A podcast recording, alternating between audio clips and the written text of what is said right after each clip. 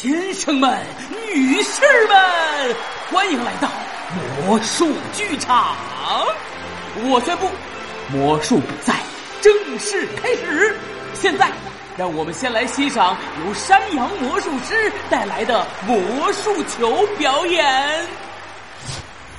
山羊魔术师大手一挥，一个足足有汽车那么大的铁球缓缓升向半空。咔嗒一声巨响，铁球掉了下来，直直的朝着人群砸下来。救命啊！救命啊！快跑啊！糟糕，有一只胖嘟嘟的仓鼠被卡在了座位上。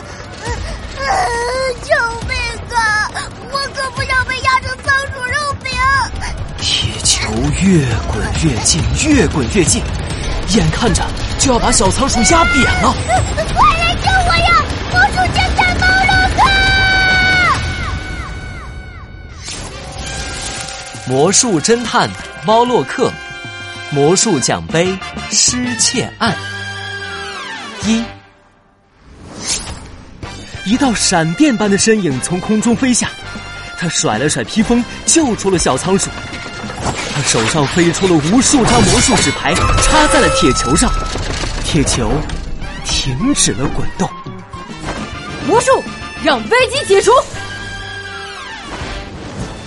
一个修长的身影出现在大家面前，黑色的燕尾服，高高的魔术帽，如同火焰般红色的披风。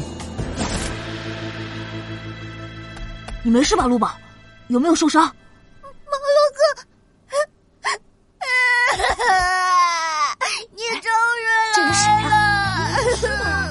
厉害啊！用几张魔术纸牌就能让铁球停下来了。是啊，是啊。他可不是普通的魔术师，他是魔术侦探猫洛克，做过好多案子呢。小仓鼠摸了摸圆滚滚的大肚子，得意地说。对啊、他就是大名鼎鼎的魔术侦探猫洛克，而我就是猫洛克的助手啊啊不不不，助手。好了，陆宝，我送你一个汉堡，庆祝你度过大危机。啊，yes！猫洛克手上的魔术纸牌一翻，变出了一个大汉堡。撸宝啊呜啊呜的吃了起来。好吃好吃好好吃啊！我最喜欢汉堡了。哎呀，这个时候，一阵急促的脚步声传来，原来是剧场的老板公鸡先生急匆匆的从后台冲了出来。哎呦，到底是怎么回事？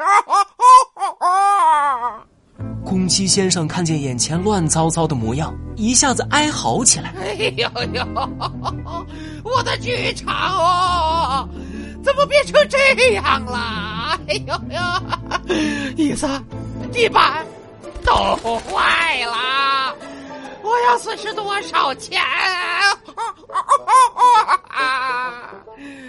山羊魔术师，是你弄的吧？赔钱，要赔，要赔一百万！什么？一百万？这么贵？铁球掉下来又不是我的错。就是你的错，一百万，赶紧动！就在大家议论纷纷的时候，猫洛克走到了舞台旁边，认真观察起周围的环境。照理说，铁球应该不会这么容易掉落下来。嗯，这是什么？猫洛克的脚踢到了桌子下面一个金属东西，他捡起来一看，是藏在桌子底下用布包起来的刀，刀上还沾着黑色的粉末。这，应该不是一个意外。陆宝，陆宝，嗯嗯，救救我干嘛？陆宝，你帮我这样。嗯，哦，好的，包在我身上。撸宝跑开了，猫洛克转身对大家说嗯这次铁球掉下来的事故，很可能不是一个意外。你凭什么这么说？找到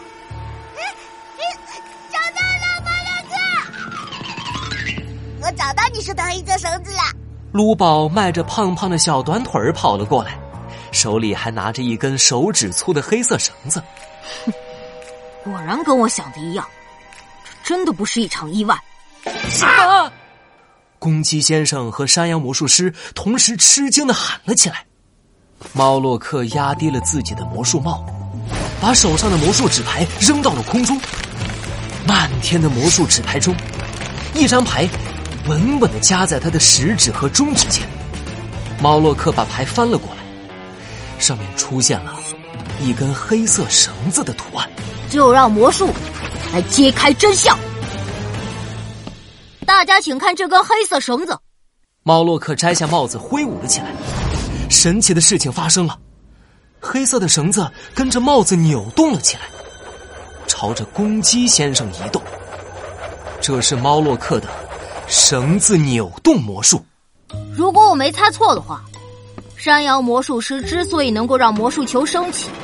就是利用了这根与黑色布景颜色一样的黑色绳子，而这根绳子断裂的地方，切口非常平整。啊，我知道了，切口很平整的话，就说明有人用刀割过绳子。